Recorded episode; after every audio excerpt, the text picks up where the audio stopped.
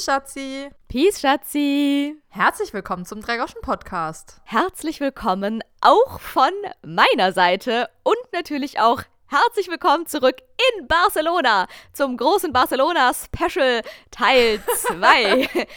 wir stehen ja, wir stehen ja quasi alle noch am Fuße des Montjuic oder wie er auch immer heißt. Nein, wir hängen doch irgendwie am Cliff eigentlich. Am Montjuic. Auf eine Art hängen wir da noch an der falschen Seilbahn, ganz genau. mit der ich eigentlich nicht fahren wollte und dann doch unfreiwilligerweise auf den Berg hochgefahren bin, um ihn dann nächtlicherweise im Dunkeln wieder nach unten zu spazieren, obwohl ich doch eigentlich lieber vom halben Plateau des Berges nach unten gefahren wäre. Genau da befinden wir uns noch. Aber Schatzi, bevor ich hier uns alle erlöse und euch erzähle, wo ich sonst noch irgendwas verkackt habe in meinen zweieinhalb Tagen Barcelona, was noch so schief lief alles und äh, ob ich es doch noch geschafft habe, mit der richtigen Seilbahn zum Port zu fahren, habe ich noch eine andere Sache, mit der ich, mit der ich über dich sprechen möchte. Ganz genau so nicht, über die ich mit dir sprechen möchte. Übrigens, hier kleine Einsendung zuschauerweise. Leute, die sagen, ich glaube ja immer noch nicht, dass die Sprachwissenschaften studiert hat. Zu dir.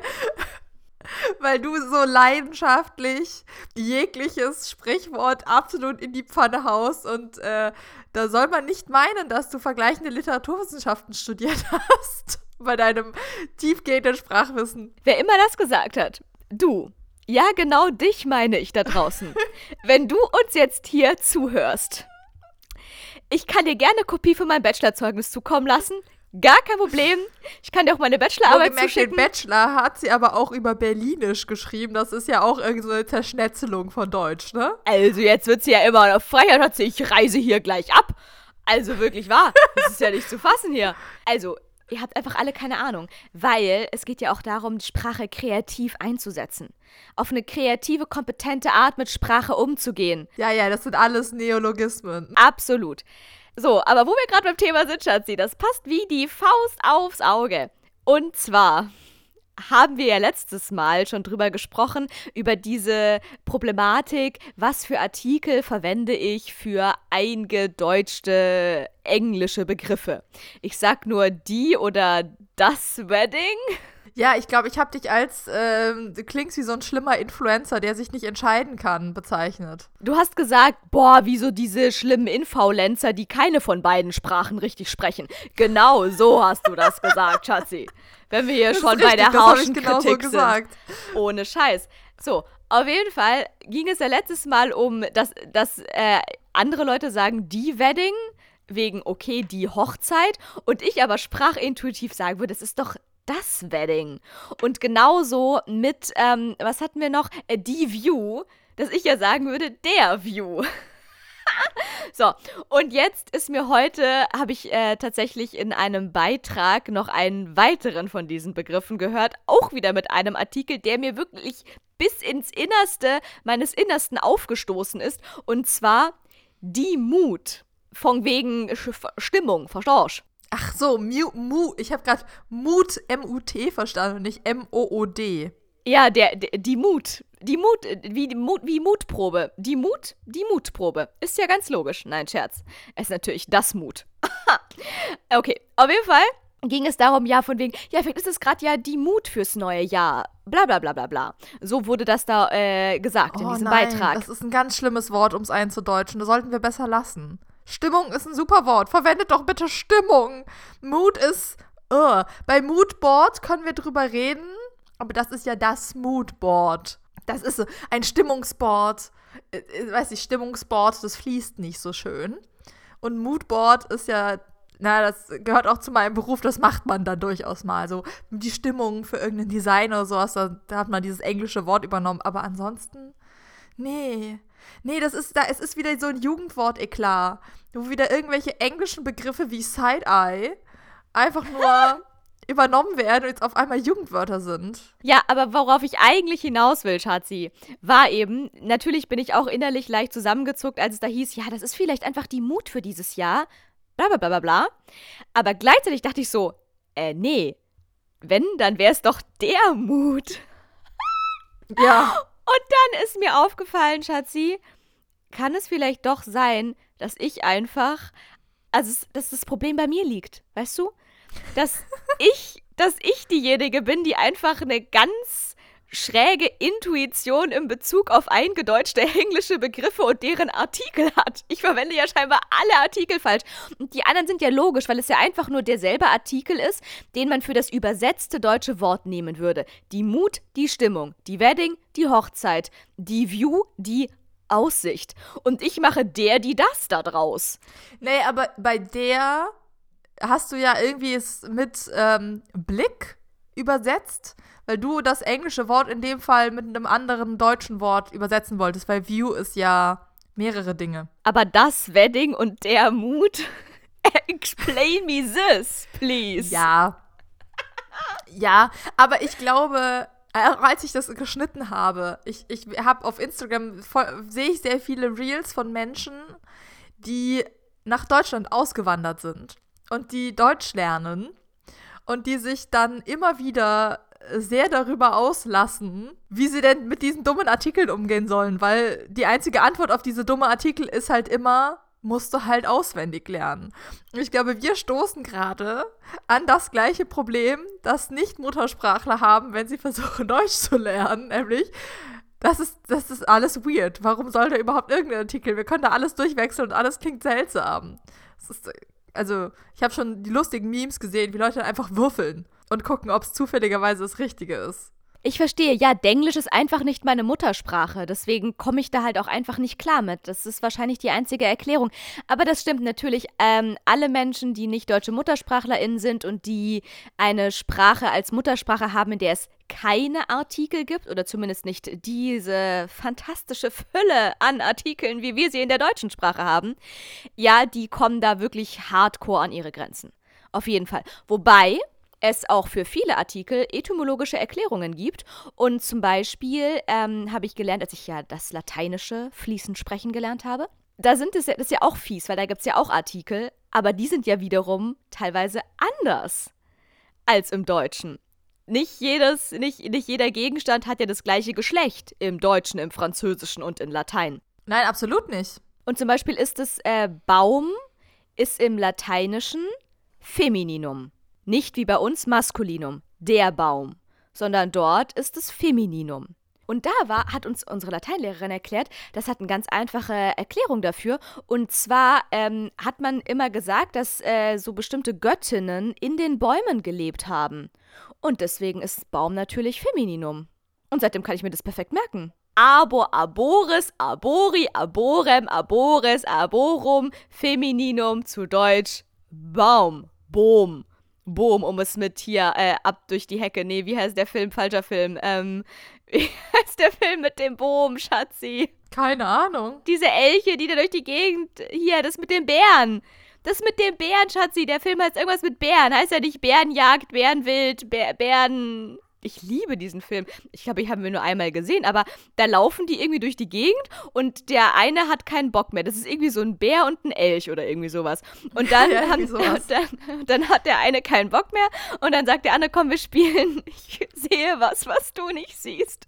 Und dann gibt es so eine Szene, wo die halt durch den Wald laufen und dann sagt immer der eine, ich sehe was, was du nicht siehst. Und dieser Elch immer so, Boom. Okay, ich sehe was, was du nicht siehst. Boom.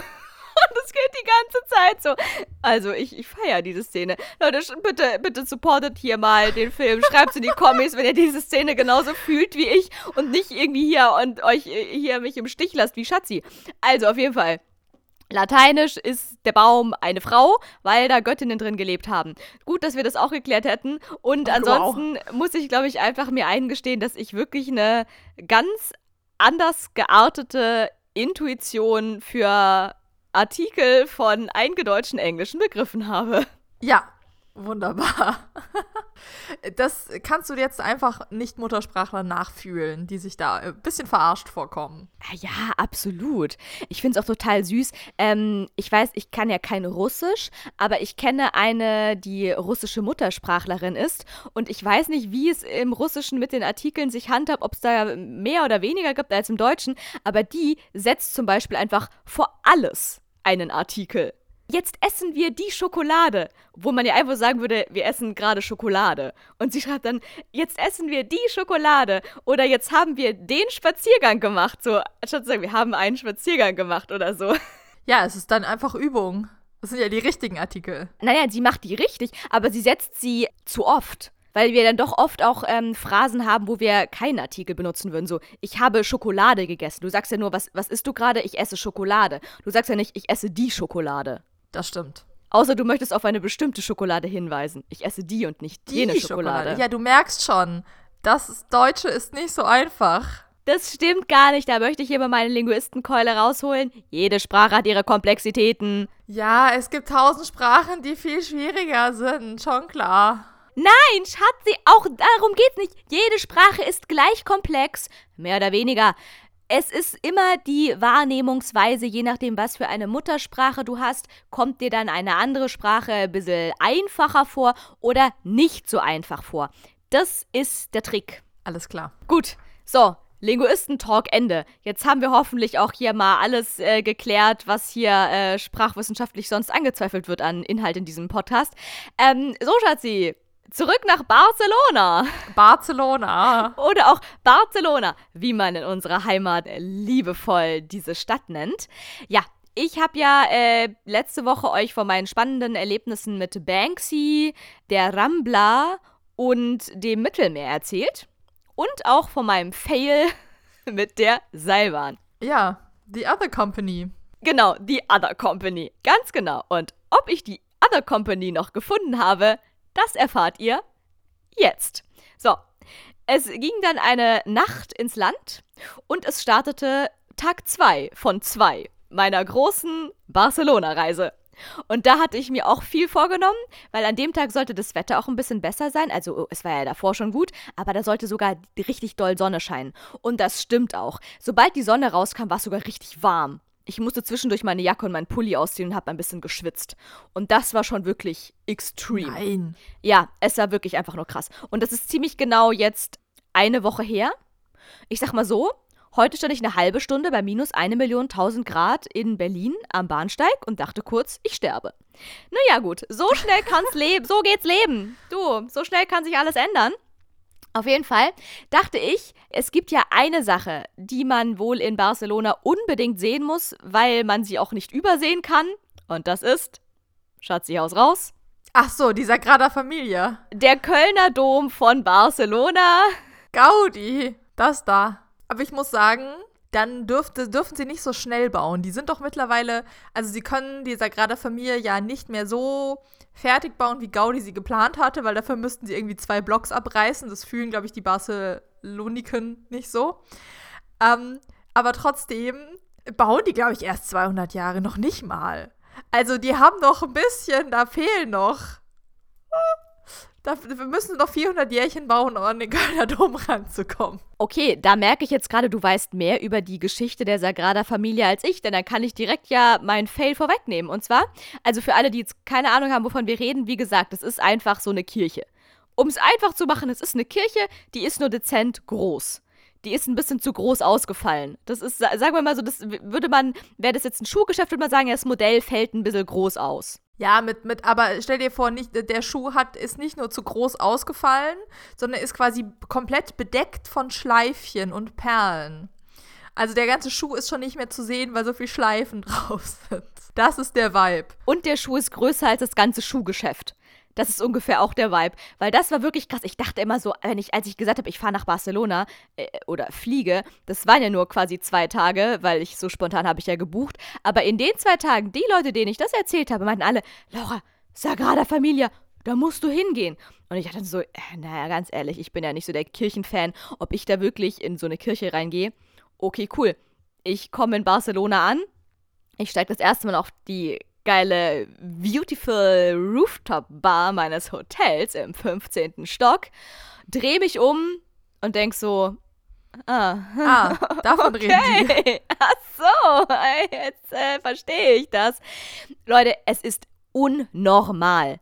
Es ist wirklich, also stellt euch vor, ihr habt so normal Skyline-Panorama von dieser Stadt und in der Mitte ist einfach ein riesiges, überdimensionales, 15 mal so großes wie alle anderen Gebäude in der ganzen Stadt großes fettes Teil mit eine Million Türmchen und Spitzchen und Schleifchen und Rüschen und es ist einfach, es überragt einfach, es überragt ja nicht mal. Es steht mitten in der Stadt und ist einfach riesig. Also du guckst so hin und du siehst das. Alles andere ist so eine Masse und dann blob. Alles andere ist halt auch gleich hoch, glaube ich, oder? Also diese, wir haben ja letzte Woche schon von diesen äh, wunderschönen viereckigen Blöcken geredet. Ich weiß gar nicht, wie es da zustande kam, dass die alle so gleichförmig sind, ob da irgendwie was abgebrannt ist und dann haben sie alles gleich nochmal aufgebaut. Keine Ahnung. Es war, glaube ich, kein Napoleon, der alles abgerissen hat und es schicker gebaut hat. Weil, die, weil Köln, wir haben, wir haben mal einige Kirchen, aber bei uns knallt der Dom nicht so raus, weil da unterschiedliche Gebäude, die unterschiedlich hoch sind, drumherum sind. Aber in Barcelona ist es so alles ein Teppich und dann ist da so ein Monument an Kirche. Berg, Fleischklops an Kirche. Filigraner Fleischklops. Es ist wie so nochmal so ein kleiner Berg mitten in der Stadt. Und es stimmt, es ist wirklich äh, teppichartig. Äh, haben, hat man das Gefühl, dass die ganzen Wohnhäuser ähm, relativ gleich hoch sind. Und natürlich inzwischen gibt es natürlich so an, an der Strandpromenade entlang schon das ein oder andere etwas größere Gebäude, was wahrscheinlich irgendein fancy Hotel oder Büro oder so ist. Also die gibt es minimal auch. Aber um die Sagrada Familia herum wirklich war alles gleichmäßig und dann einfach plong. Wirklich einfach ein riesiger Klops an Kirche steht da in dieser Stadt rum. Also dachte ich mir, okay, gut, vielleicht gehe ich da doch mal hin. Und ich habe mir eben auch sagen lassen, dass die dann auch ganz toll von innen aussieht, je nachdem, wie das Licht von wo reinscheint, wird das dann auch unterschiedlich alles angestrahlt. Und dann ist sie einmal rot innen, dann ist sie grün. Also ich habe mir das vorgestellt wie so eine geile Party, wie so einmal Berghain in der Kirche, so tausend Lichter auf einen Haufen. So habe ich mir das vorgestellt. Tja, Leute, was soll ich sagen? Fail Nummer zwei. Ich war nie drin. Denn an dem Tag, als ich mir vornahm, dahin zu laufen, vom Hotel aus, keine Ahnung, so 30 Minuten zu Fuß, gucke ich mir noch schon so äh, kurz bevor ich loslaufe auf äh, dem Maps-Anbieter meines Vertrauens die Route an und sehe dann schon so unten bei den Bewertungen, wo dann schon so dasteht, ja, unbedingt vorher Online-Tickets vorreservieren, dies, das. Dann dachte ich schon so, äh, ach nee, na toll, okay, da bin ich jetzt vielleicht ein bisschen late to the party. Ja, aber du wärst ja auch late to the party gewesen, bevor du überhaupt den Flug gebucht hast. You name it. Dazu kommen wir gleich. Denn ich habe dann tatsächlich schnell noch irgendwie im Internet geschaut und dachte so, hä, irgendwie geht die Seite nicht. Ich check's nicht, ich kann da gar nichts buchen. Was da los? Egal. Ich laufe da jetzt einfach hin und frage eine Person, ob ich doch noch irgendwie reinkomme. Hat bisher ja immer geklappt. Ich habe auch schon Sushi eine Stunde nach Schließung des Restaurants schon bestellen können. Also von dem her, wenn man nur lang genug auf die Leute einredet, dann kriegt man schon, was man will. Das ist ja mein Lebensmotto. Naja, dann bin ich da schön hingelatscht, immer der Nase voran. Also eigentlich hätte ich auch die Route nicht gebraucht, weil, wie gesagt, es ist, du kannst sie nicht übersehen. Du musst einfach immer nur schön auf die Kirche zulaufen, dann wirst du schon irgendwann dort ankommen. Du, mich hatte schon jemand in Köln gefragt am Neumarkt, was jetzt wirklich nicht so weit weg ist. Auf der anderen Seite quasi von der Fußgängerzone, wo denn der Dom ist. Es ist alles möglich. Ja, das stimmt. Wobei ich kann mir schon vorstellen, je näher man ist, desto weniger hat man ja Weitblick, ne?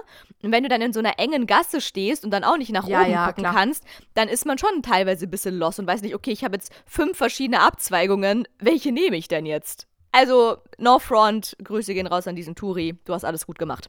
Auf jeden Fall bin ich ja da hingelaufen und je näher ich kam, desto krasser wurde das Teil auch irgendwie, weil wenn man dann davor steht und den Kopf in den Nacken legt und fast das Ende nicht sieht, das ist schon echt bombastisch. Und es ist halt nicht nur irgendwie groß, es ist halt auch einfach so krass verwinkelt und ähm, ja. be bemalt und verziert und dann stehen da irgendwelche Sachen, Schriften drauf und hier chillt da noch ein Engelchen und da ist da sonst noch irgendwas. Also es ist schon wirklich crazy. Dementsprechend, ich bin auch froh, trotzdem einmal wenigstens drumrum gelaufen zu sein. Aber als ich dann quasi auf den Hauptvorplatz kam und wir schreiben wirklich den 4. Januar 2024, also wo ich jetzt denke, das ist doch mal die größte Nebensaison, die man haben kann. Du glaubst nicht, wirklich, da waren mehr Leute als in einer Woche Berghain-Schlange zusammen auf einen ja, Haufen weißt gestellt. Du, das Problem ist dann einfach, dass wenn du dir jetzt anguckst, du hast irgendeinen sehr internationalen Reisenden, der so eine Europatour macht und die haben so einen Stopp in Spanien. Dann besteht dieser eine Stopp aus dieser Grada Familia in Barcelona. So ein bisschen wie Schloss Neuschwanstein. Ha? Du bist nach Deutschland. Deutschland besteht ja eh nur aus Lederhosen und dann gibt es einen krassen Spot, den du gesehen haben musst. Schloss Neuschwanstein. Und danach trinkt man noch ein Bier und isst eine Weißwurst und dann ist man glücklich. Ich glaube, da, auch da wirst du auch am 4. Januar eine fette Schlange haben. Weil es einfach, oder äh, der Markusplatz in Venedig. Ich glaube, da gibt es auch keine Nebensaison, außer er steht mal wieder kilometertief unter Wasser. Weil das sind alles so Landmarken, die man als mhm. internationaler Reisender, wenn man nach Europa reist, weil wir ja so klein und süß sind und sonst nichts zu tun haben, sonst nichts zu sehen haben, das ist das so ein Top-Punkt, den man dann in diesem Land abgehakt haben muss ich finde es gerade einfach nur crazy, sich vorzustellen, dass man so Europareise macht, einfach als ja. Reise, wo ich denke, ey, du kannst ja schon allein Deutschlandreise machen und siehst nicht alles, aber egal. Wahrscheinlich hast du recht. Wahrscheinlich gibt es bei der Sagrada Familie einfach keine Nebensaison und so war es auch. Wirklich, ich kam da an, es war auch noch relativ früh am Vormittag. Ey, die Menschen haben sich gestapelt. Das ist wie im Louvre in Paris. Ja, wahrscheinlich. Und dann bin ich dahin. Es stand nämlich vorne irgendwie so kurz vorm Eingang doch noch so zwei Carabinieris oder ich weiß nicht, wie das auf Spanisch heißt. auf jeden Fall so spanische Carabinieris standen da rum, die irgendwie die Sagrada Familia bewacht haben. Dann habe ich die auch gefragt, ob sie mir irgendwie weiterhelfen können. Und dann haben sie mir irgendwie nur so ein, auf ein Schild gedeutet, was da neben ihnen angebracht war wo erstens drauf stand, dass man Tickets inzwischen nur noch ausschließlich online erwerben kann. Was ich einfach schon krass finde für so einen krassen Touri-Spot, wo ja auch bestimmt ältere Menschen hinkommen und die dann trotzdem einfach davon ausgehen, dass das Ding so fame ist, dass die schon dadurch allein irgendwie selektieren, dass man das nur online kaufen kann. Und dann war es so, sie haben sogar extra, Schatzi, ein WLAN eingerichtet. Nur dafür, dass du dir dann in, wenn du in diesem WLAN drin bist, die natürlich, na klar, Sagrada Familia App runterladen kannst. Ja. Um dann in dieser Sagrada Familia App dir ein Ticket zu organisieren. Tja, die haben zwar aber dann alle auch schon gesagt, it's sold out, it's sold out. You can check, maybe someone cancels. Aber eigentlich haben sie mir keine großen Chancen gemacht. Wo ich dachte, okay, vor allem, es standen so viele Menschen um mich rum, die das gleiche Problem hatten wie ich. Und ich denke, okay, die eine Person, die jetzt mal zwischendurch vielleicht für 17.30 Uhr cancelt. Und du wolltest ja eh nicht unbedingt. Nee, ich meine, wenn ich das nächste Mal hinfahre, dann mache ich mir da auch ein halbes Jahr vorher, dann buche ich mit dem Flug das Ticket. Aber wie gesagt, wir haben dann auch eben also als ich mich dann versucht habe, diese App runterzuladen, ich sag mal so, das WLAN war auch einfach komplett hoffnungslos überlastet. Natürlich, na klar. Da muss ich aber sagen, hier von wegen App, da habe ich jetzt schon mit unterschiedlichsten Museen gemischte Erlebnisse gehabt. Zum Beispiel im, äh, im Stadtmuseum in Aachen gab es auch eine App, die als Audioguide funktioniert hat. Und da hast du aber einmal, da hattest du quasi, wenn du in der Eingangshalle standst, ziemlich gutes Städte-WLAN. Und da hast du einmal alle Inhalte runtergeladen. Das hat dann halt ein bisschen gedauert, aber dann hattest du einfach alles auf dem Handy und konntest das abspielen. Ganz andere Spiel hatten Franzi und ich in Salzburg in Mozarts Geburtshaus, wo du auch eine App hattest, wo du aber nicht mit der App, da gab es auch freies WLAN, in Anführungszeichen, wo du einfach nicht mit der App einmal so für 300 Megabyte die alles runtergezogen hast und dann wären da alle Audioinhalte drin gewesen. Weil das hätte ich ja über meine mobilen Daten gemacht, gar kein Problem. Sondern du konntest das nur benutzen, wenn du die ganze Zeit online warst und an jeder Stelle das wieder neu versucht hat, irgendwelche Inhalte aus dem Internet runterzuziehen. Nur so temporär. Das heißt quasi wie ein YouTube-Video gucken. Über eine crappy WLAN-Verbindung oder eine noch crappigere ähm, Telefonanbindung in einem äh, Haus aus dem 17. Jahrhundert, wo irgendwie die Wände 5000 Meter dick sind. Es war eine Katastrophe. Also das ist so mehr oder weniger durchdacht. Ganz genau. Dieses Sagrada Familia WLAN war auch wirklich einfach komplett absolut äh, hoffnungslos nicht zu gebrauchen, weil es einfach äh, komplett überlastet war. Ich habe dann mir ein Herz genommen und auch wenn es aussichtslos war, habe dann meine mobilen, meine kostbaren mobilen Daten dafür geopfert, um mir dieses, ähm, diese App runterzuladen, nur um in der App selbstverständlich festzustellen, das zu sehen, was ich auch schon zuvor im Hotel gesehen habe, aber es nicht wahrhaben wollte das Teil ist einfach für die komplette nächste Woche it's sold out for, in, for until next week.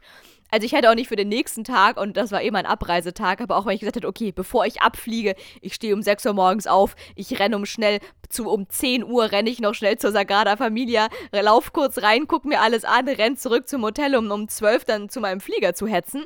Auch das wäre keine Option gewesen. Das heißt, wenn man wirklich das sehen will, also auch hier kleiner hier äh, Lifehack an euch da draußen, wenn ihr wirklich mal nach Barcelona reisen wollt und unbedingt in diese Sagrada Familia rein wollt, dann bucht euch das Ticket mindestens schon drei Wochen im Voraus. Das wäre mein großer Hinweis an euch alle da draußen. Tja, das heißt, äh, hier, da war dann erstmal so Satz mit X. Ich glaube, du hast schon genug gesehen von außen. Ja, ich würde auch sagen, ich habe auf jeden Fall einiges gesehen. Habe dann auch gesehen, also man konnte, die ist ja auch komplett einge, eingezäunt, da ist so eine Mauer drumrum oder so eine, so eine, wie so ein, so ein ganz dünnes Gitter, durch das man so leicht durchschauen kann. Und dann habe ich auch gesehen, wie sich da die Massen durchgeschoben haben. Die hat ja dann noch so verschiedene Ausgänge, dann sind die teilweise rausgekommen, haben sich in eine Kapelle ra draußen reingeschoben, sind wieder rein. Ey, da wurde sich durch die Gegend geschoben und eine chinesische Reisegruppe neben der japanischen Reisegruppe, neben der chilenischen Reisegruppe, hast du nicht gesehen? Also, ich muss auch sagen, es ist, glaube ich, vielleicht auch ein bisschen stressy da drin gewesen, so, weil man dann gar nicht so drin verharren kann. In der Sextinischen Kapelle. Ich glaube, da darfst du mittlerweile auch nur mit Führung rein und du darfst halt nicht stehen bleiben. Also musst da quasi im Pulk immer weiterlaufen, während du nach oben guckst. Wer stehen bleibt, wird niedergetrampelt. Wer stehen bleibt, hat verloren. Du darfst auch, glaube ich, theoretisch keine Fotos machen. Ich weiß von Rebellen, die es gemacht haben, aber stehen bleiben und fotografieren ist äh, tödlichst verboten. Ich weiß, ich war ja auch mit meiner, äh, mit meiner, äh, hier auf Studienfahrt, waren wir ja auch in Rom und wir waren auch in der Sixtinischen Kapelle drin und wurden da auch einmal so durchgeschleust und wir haben doch alle heimlich mit unserer, mit unserer mega fancy Digitalkamera haben wir da ohne Blitz doch heimlich ein Foto gemacht, auf dem man nichts sieht, das ist doch ganz High klar. Quality.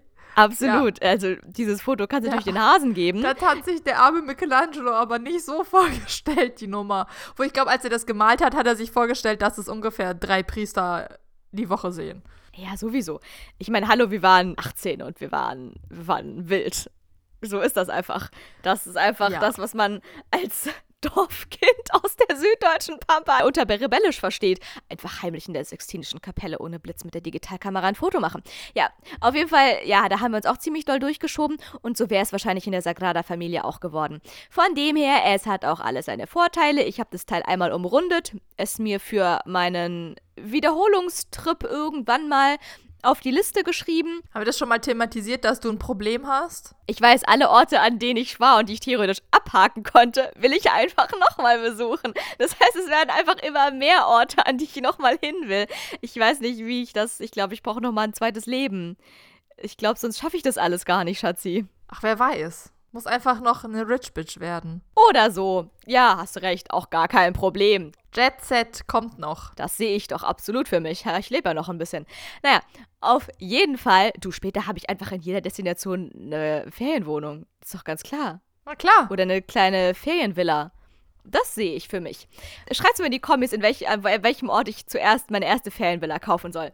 Dann habe ich ein Ziel. Ähm, ja, auf jeden Fall dachte ich mir dann, egal, dann mache ich einfach die nächste Sache, die ich mir auch heute für den Tag mit gutem Wetter vorgenommen habe, nämlich ich laufe zu diesem Park Güell oder Guel oder however man das ausspricht. Ich hab doch geil, ich kann doch nur Spanisch, ich kann doch nur Französisch und Latein und ein bisschen Schwedisch und deutsche Gebärdensprache. Help.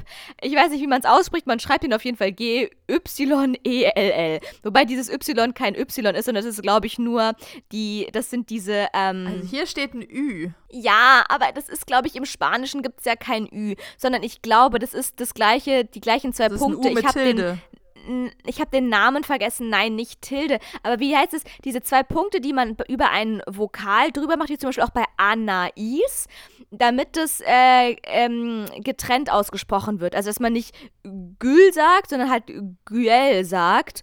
Und bei Anais, dass man Anais sagt im Französischen und nicht Anais, weil eigentlich ist ja AI im Französischen Ä. Verstehst du, was ich meine? Ich verstehe das, aber selbst auf der Webseite dieses Parks steht ein Ü. Also, wir nennen jetzt einfach Park Güell. Ist mir doch egal, Yes. wie man das in echt ausspricht. Ähm, so. Und der wurde auch mir von unserer Cousine und auch von Ehrenfrau Sandra empfohlen, weil das einfach auch voll der fame Park ist. Da hat Gaudi auch irgendwelche Sachen gemacht. Und der ganze Park ist von Gaudi gestaltet worden. Keine Ahnung. Also dachte ich mir, ja, ist ja auch gutes Wetter. Dann laufe ich einfach zu diesem Park Güell hin. Das waren auch nochmal, ich wohlgemerkt, ich war ja schon so gute 30 Minuten zur Sagrada Familia zu Fuß gelaufen. Und dann bin ich nochmal 40 Minuten den Berg hoch zu diesem Park Güell gelaufen. Und da habe ich dann äh, wohlweislich vorher unsere Cousine gefragt, weil ich dann auch geschrieben habe, du, ich komme hier in dieser Sagrada gar nicht rein, help. Wie ist es denn bei diesem Park? Und da meinte sie nur so, ja, nee, also da muss man zwar auch online irgendwie für so einen bestimmten Zeitraum sich ein Ticket buchen, aber du, das wird schon alles gut laufen für dich alleine. Gut, dann bin ich da und das war der Moment, wo mir wirklich kurz warm wurde, weil ich da wirklich im strahlenden Sonnenschein die, die Stadt hochgestapft bin. Das ging dann richtig steil bergauf da mitten im Wohngebiet. Das hatte fast lissabonische Verhältnisse, nur ohne Treppen, sondern einfach Aha. nur Steigung. Und da wurde mir richtig kurz richtig ordentlich warm. Und tja, was soll ich sagen? Ich komme dann wirklich 10.000 Schritte später da oben an diesem Park Güell an. Was steht auf diesen ganzen Schildchen, die überall um den Eingang herum verteilt sind? Sold out. Tja, und ich kann ja nicht viel, viel Englisch, aber das habe ich verstanden. Das heißt, auch dieser Park war schon ausverkauft. Ohne Scheiß. Auch da hätte man sich wahrscheinlich im besten Fall für einen Tag vorher schon für irgendwas reservieren sollen oder so. Genau, einen Tag vorher. Also ich habe es jetzt gerade mal aufgemacht und ich könnte für morgen für die meisten Zeitslots mir noch was buchen. Von 9.30 Uhr bis 17.30 Uhr. Und alles ähm, in Gelb, also noch nicht in Rot und äh, we alles weg. Ja, aber wenn du dann halt um 12 da dann ankommst, dann ist halt leider wirklich alles schon ausgebucht. Das könnte sein. Also da, auch wenn ich ja sonst eigentlich doll an meiner Spontaneität arbeite und da eigentlich auch ganz stolz drauf bin, in dem Fall war meine spontane Handlungsweise leider nicht von Vorteil, weil ich beides hätte planen müssen. Aber das war ja wie in Weimar. Also da konnte ich ja auch nicht die Anna-Amalia-Bibliothek angucken und dann war es auch okay. Also dann hat es halt in dem Fall nicht sein sollen. Es ist ja nicht, es ist ja in diesen Städten nicht so, als wäre das die einzige Ak Attraktion und man kann sich nichts anderes angucken. Das ist natürlich sowas was Ungünstiges, wenn du jetzt eine Stunde im Bus durch den Berg, durch die Berge fährst, um dann in irgendein Kloster dir anzugucken und da ist sonst nichts und dann hat das Kloster für dich keine Tickets mehr. Das ist dann scheiße. Aber das hatten wir nach, nach der Anna Amalia Bibliothek hatte sich das ein bisschen reingefressen und ähm, ich bin ja auf dem Rückweg bei äh, auf der Wartburg äh, vorbeigefahren. Und äh, Franzi und ich haben uns auch die Wartburg angeguckt. Und ich hatte die ganze Zeit nach dieser Bibliothekssache total den Floh im Ohr, ähm, dass wir keinen Eintritt, dass wir keinen Eintritt mehr für, für die Wartburg bekommen und dass wir da umsonst den Umweg nach Eisenach gemacht haben auf diesen Hügel hoch und dann auch noch da irgendwie 20 Minuten die Treppen hochgelaufen sind und dann dürfen wir uns das nicht angucken.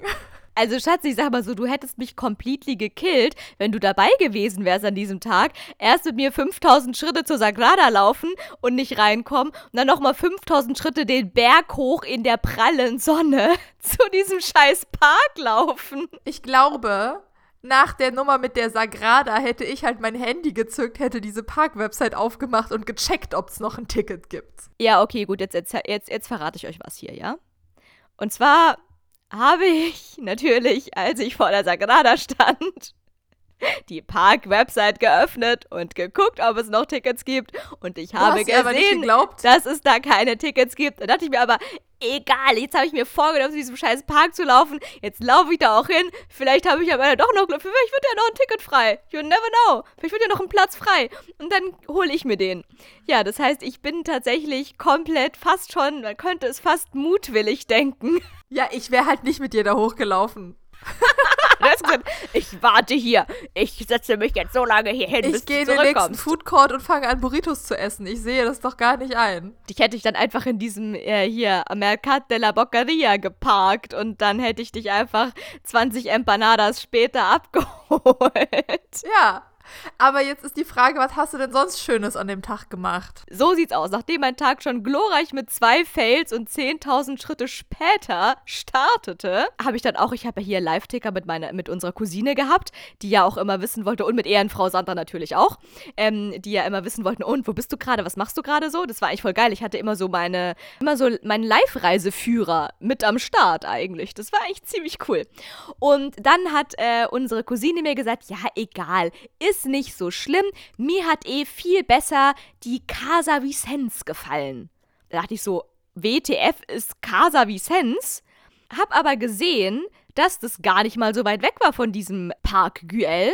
Beziehungsweise war das, lag es zumindest auf dem Weg zu der ähm, U-Bahn-Station, zu der ich dann eh schon vorhatte zu gehen, um dann zurück in die Stadt zu fahren, um mich da anders zu verlustieren. Stimmt, Schatzi, ich hatte nämlich eigentlich noch gedacht, als ich dann vom Park aufbrach, dachte ich so, okay, scheiß drauf, ich gehe jetzt einfach ins Museum für moderne Kunst.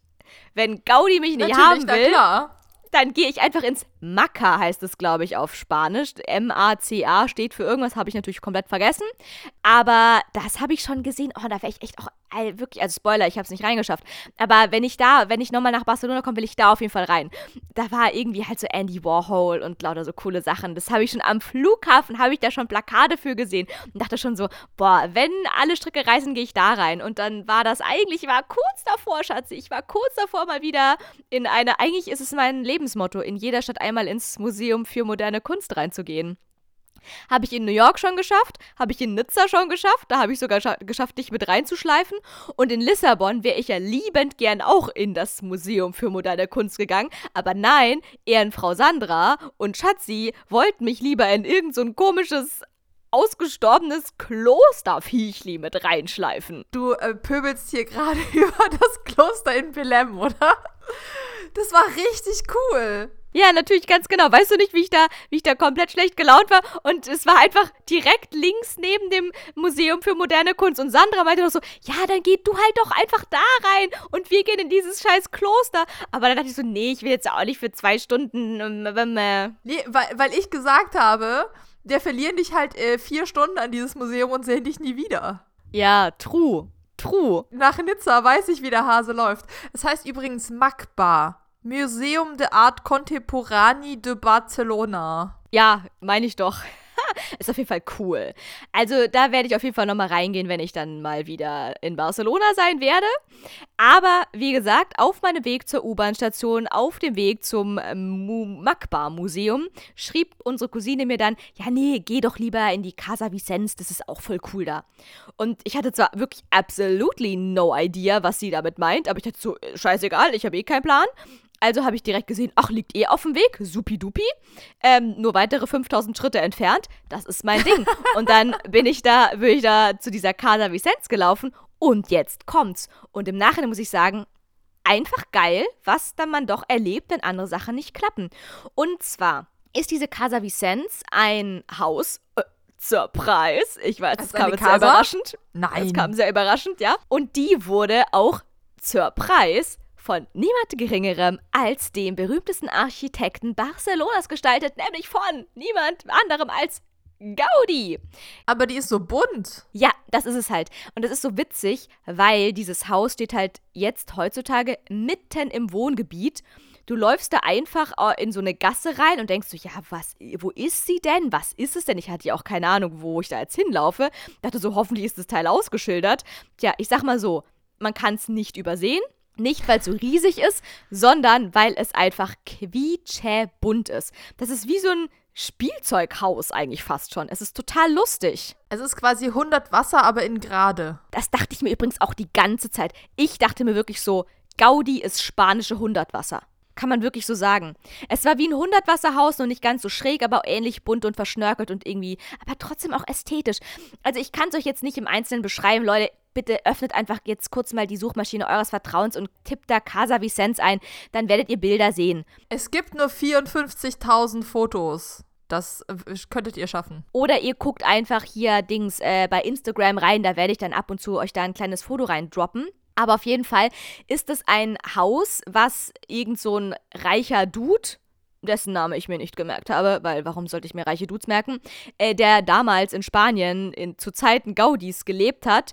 Und to be quite honest, ich habe es auch nicht so mit Zahlen, keine Ahnung, irgendwann Ende 19. bis Anfang Quetsch, 20. Oder? Jahrhundert. Ja, irgendwas, ja. Mit acht, irgendwas mit 1800. Ende, ich glaube Ende 19. Jahrhundert.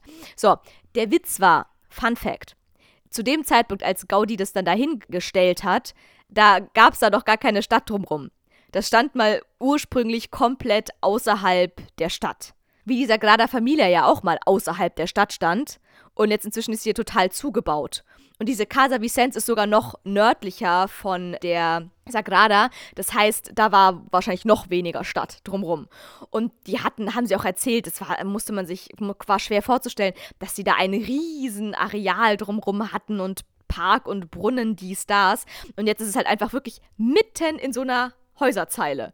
Es ist einfach Wohnhaus, Wohnhaus, Casa Vicens, Wohnhaus, Wohnhaus, Wohnhaus. Ist schon sehr lustig. Aber es hat trotzdem so einen kleinen Innenhof. Man kann so quasi einmal um das Haus drumherum gehen und man kann eben auch reingehen. Und das war wirklich cool. Ich war da echt zwei Stunden drin oder so. Hab mir da ein Ticket geholt und in dem Ticket war dann eben auch drin, dass man so einen QR-Code scannen konnte und dann hatte man da auch direkt so einen geilen Audioguide mit Bildern und dann gab es quasi so zu jedem Raum oder jedem Abschnitt in diesem Haus, gab es dann eben so einen kleinen Audioguide. So ein bis zwei Minuten Gelaber war da so drauf, immer mit einem Bild, dass man auch genau wusste, ob man auch im richtigen Raum ist. Und das war echt cool. Also es ist einfach eine ästhetische Sache. Es ist super cool, sich das einfach anzuschauen. Wie gesagt, wie so ein Spielzeughaus, was plötzlich in echt in groß dasteht, wie so Bar ich habe Barbie nicht gesehen, aber so ein bisschen stelle ich mir es, es ist zwar nicht pink, aber es ist schon wirklich wie so aus einer anderen Welt irgendwie so.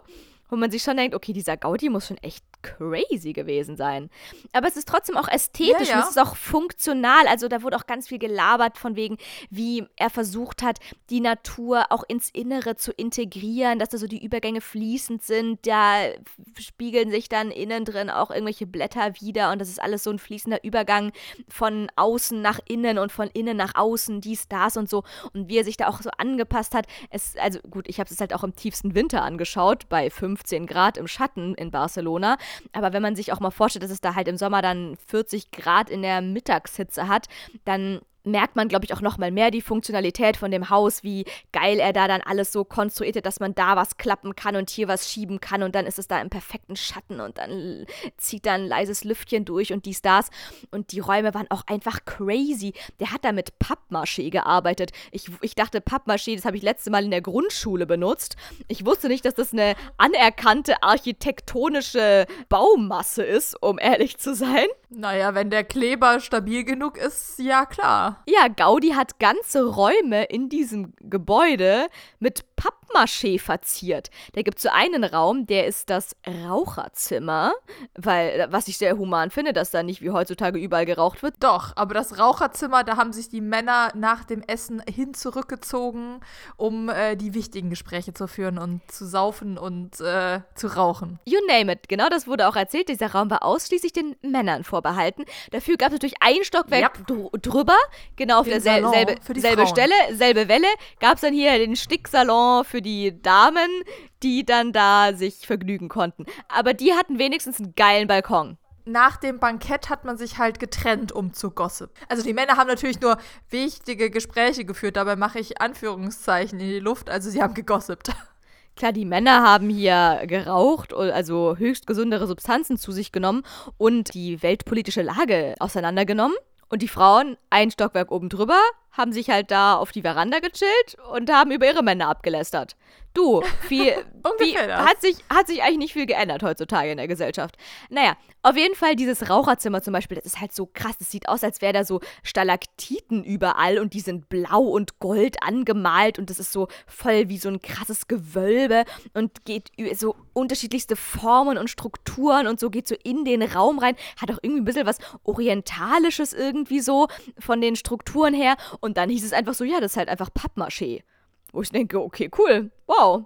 Also, ja, why not? Make Pappmaché great again. Also halt ein Werkstoff, mit dem du die Formen halt auch hinbekommst. Ja, total lustig. Also das war für mich auf jeden Fall eine Erkenntnis, dass man mit Pappmaché auch anerkannte, hochwertige Kunstwerke machen kann. Ja. Hättest du mal deine Pappmaché-Karriere nicht nach der Maske in, und dem Ballon in der dritten Klasse aufgegeben. Ja, scheiße, Mann. Ich wäre eine große Pappmaché-Künstlerin geworden. Ganz ehrlich, voll Absolut. verschenkt alles. Hier bildende Künstlerin on fleek. Bildende Künste sind mein Ding. Kommt direkt nach Englisch sprechen und Naturwissenschaften. Ja. Nun ja, Leute, ich sag nur, ich sag nur mein heiliger Dreikönig. Aber das ist eine Geschichte für einen anderen Podcast. Falls ihr meine Insta-Stories verfolgt, wenn you know, you know. Ansonsten ist hier ein Pin gesetzt. Nächste Weihnachten reden wir dann vielleicht mal über die dramatische Macht Geschichte. Bleibt bei mir. meines heiligen Dreikönigs. Dem schönsten König, der jemals auf dieser Welt gestaltet wurde. Egal, zurück in die Casa Vicens. Es war mega interessant. Man erfährt natürlich auch parallel so ein bisschen was über, wie was da gerade so in Spanien abging, was da so die Lage war, wie da die Leute so drauf waren und so weiter und so fort. Ist auch ganz interessant, aber eigentlich, auch wenn ihr da gar keinen Bock auf Hintergrundinformationen habt, ihr könnt auch einfach nur mit offenem Mund da durchlaufen, euch dieses Gebäude anschauen und einfach die ganze Zeit nur staunen. Das hat auch was. Und falls ihr Influencer seid, Leute, da kann man auch echt geile Bilder machen. Das ist wirklich eine Kulisse, die gibt's nicht überall. Ist ja gut, dass ich nicht dabei war. Absolut. Gut, dass du nicht dort mit einer Person warst, die gerne stylische Fotos in stylischen Umgebungen mhm. haben möchte. Weil da hättest du wirklich, also da kannst du eine Shooting-Session machen. Holla, holla die Waldfee. Da wirst du, glaube ich, übermorgen nicht fertig werden. Also von dem her, ganz, ganz große Empfehlung, falls ihr auch wie ich in Barcelona vor sämtlichen verschlossenen Türen vor den Mainstream-Touri-Attraktionen stehen solltet, dann seid einfach auch so cool und geht einfach in die Underground-Sachen und geht einfach in die Casa Vicens, weil die wir überhaupt nicht überlaufen. wir waren da so zu zehn Leute oder so irgendwie drin. Weißt du, alle schieben sich durch die Sagrada Familia und wir einfach chillen unser Leben in der Casa Vicens. Das war schon auch irgendwie ziemlich cool. Ja, also das war echt ziemlich ähm, cool. Ich, hab, ich sag's einfach nochmal. Natürlich, man kann es nicht oft genug sagen. Wie war's? ziemlich cool. Sehr gut. So, und nach diesem ziemlich coolen Erlebnis, äh, als ich dann da oben auf der Dachterrasse stand, es war dann bald so 16 Uhr, die Sonne neigte sich schon langsam wieder dem Horizont zu. Da dachte ich mir, okay. Das ist die, wir probieren es nochmal. Das ist mein letzter von drei Abenden in Barcelona. Das Beste kommt halt wirklich immer zum Schluss. Ich gebe der Gondel nochmal eine Chance. Hast du diesmal ausreichend recherchiert, wo du hin musstest? Ja, und jetzt kommt nämlich ein Detail. Das habe ich dir und euch allen in der letzten Folge nämlich verschwiegen. Und zwar. Dass es peinlicher war, als du es dargestellt hast. Nein! Entschuldigung, jetzt kommt hier. Nein, jetzt, das schneide ich raus. Ist ja, du machst es voll klein. Jetzt kommt was richtig Großes. Und zwar, ich erzählte dir von meiner unfreiwilligen nächtlichen Nachtwanderung. Wo vielleicht der ein oder die andere den Kopf schütteln würde, weil man sich denken könnte, warum bist du nicht zur Hölle einfach Bus gefahren? Ganz ehrlich, jeder normale Mensch hätte sich einfach an die nächste Bushaltestelle gestellt, die da alle paar Meter da irgendwo am Straßenrand sind und wäre mit dem nächsten Shuttle nach da unten gefahren. Du bist kurz abgeklungen mit äh, noch Corona vollste Möhre. Quasi 100 äh, Meter laufen ist schon hier kurz vorm Kreislaufkollaps. Bist du fünf Kilometer mit irgendwie 10 Grad Anstieg auf einen Berg in Portugal gelatscht im Schneckentempo, weil dir das lieber war, halbtot mit Corona auf diesen Berg zu latschen, als Bus zu fahren. Das ist für mich gar keine Frage. Okay, ja gut, wer mich kennt, der kennt mich. Schatzi spielt darauf an, dass ich ja vor zwei Jahren mit Ehrenfrau Sandra und Schatzi in Portugal war. Wohlgemerkt, ich hatte nicht mehr offiziell Corona, ich war negativ. Du warst negativ, aber. Aber Wow. nur auf der Testebene, auf der Aber ähm, gerade so. auf der auf der restlichen körperlichen Ebene war ich vielleicht noch so halbtot. Das kann man schon so sagen. Das war gerade so, äh, du, du musstest nicht mehr nur liegen. Genau, war irgendwo zwischen scheintot und ganz tot.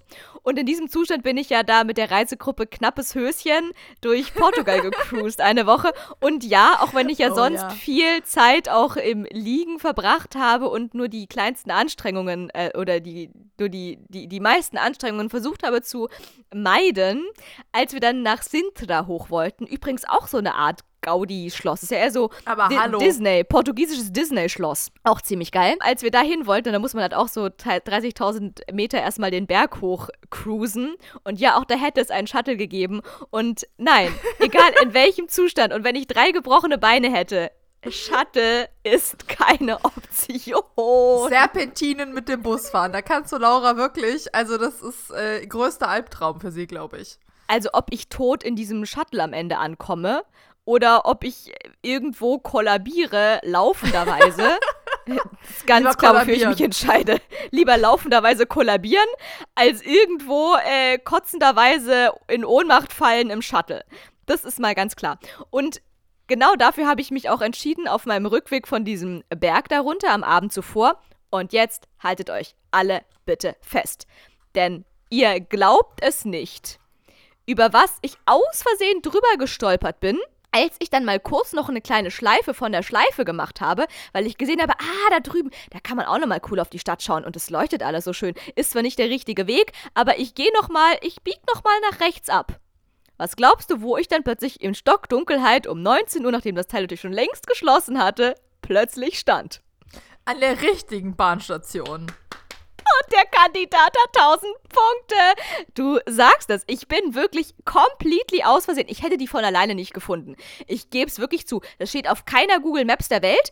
Okay, nur wenn man das Richtige eingibt. Ich hatte halt auch die falschen Begriffe eingegeben, weil spreche ich Katalanisch. I doubt it. Naja, auf jeden Fall bin ich aus Versehen durch meine unfreiwillige Nachtwanderung bin ich dann doch noch an dieser richtigen Station vorbeigekommen. Das heißt, Gott sei Dank, weil ich diese Wanderung gemacht habe, wusste ich dann, wo ich da theoretisch am nächsten Tag nochmal hin müsste. Es hat alles sein Gutes. Alles. It, wa- it was a, äh, hier, äh, wie nennt sich das? Full Circle Moment, sage ich nur dazu. Naja, auf jeden Fall, als ich dann am nächsten Tag in der Dämmerung schon so langsam auf der Casa Vicens auf der Dachterrasse stand, dachte ich mir so, okay, Leute, ganz ehrlich, was gönn. Ich habe mir heute schon zwei ganze Eintritte gespart. Die für die, für die Sagrada und für den Park Güell. Und ich habe bisher nur einen weiteren Eintritt ausgegeben. Da ist noch, da muss noch Geld übrig sein. Ich bin meinem Reisebudget noch einen Eintritt schuldig. Und das werde ich jetzt aber sowas von in die bombastischste Gondelfahrt meines Lebens investieren. Und dann bin ich, habe ich meine Beinchen in die Hand genommen, bin sogar extra noch ein Stück U-Bahn gefahren. Ich dachte gerade, ich, ich habe gerade äh, kurz überlegt, die bombastische Gondelfahrt meines Lebens. Und ich überlege gerade, warst du mit dabei, als wir aufs Nebelhorn gefahren sind und dann runtergelaufen sind, die halbe Station, mit den unpassendsten Schuhen der Welt? Ja, kann sein, aber du weißt doch, wie sehr ich mich für Alpen interessiere.